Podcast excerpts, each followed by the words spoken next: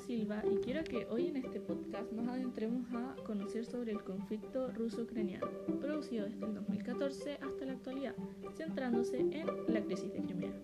Sus causas son muchas, por ejemplo, la caída del gobierno de Viktor Yanukovych, expresidente ucraniano, debido a una toma de poder inconstitucional, la oposición al movimiento Euromaidán y al nuevo gobierno entre otros. Este conflicto presenta una gran relevancia debido a que involucra a grandes potencias y ha generado grandes pérdidas, agregando que Ucrania es un punto geoestratégico muy importante para necesidades mundiales.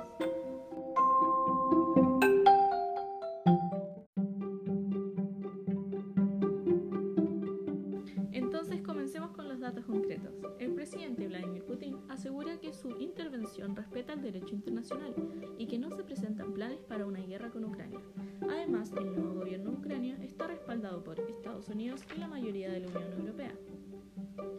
Agregar que cerca de un 60% de la población de Crimea está representada por personas de origen ruso, lo cual dificulta las cosas.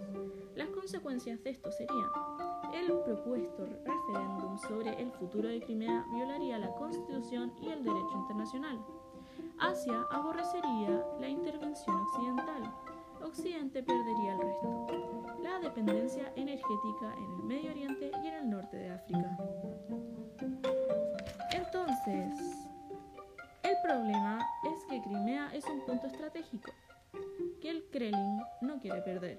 Una de sus bases navales en el sudeste de la península es la única base naval de agua tibia en Rusia y es el principal medio de despliegue al Mediterráneo.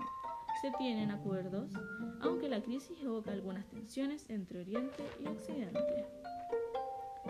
Este conflicto podría considerarse pacifista y también podría considerarse no bélico debido a circunstancias ocurridas según la categoría de Calduch. Bueno, eso es todo por hoy, espero que lo hayan comprendido y aprendido. Adiós.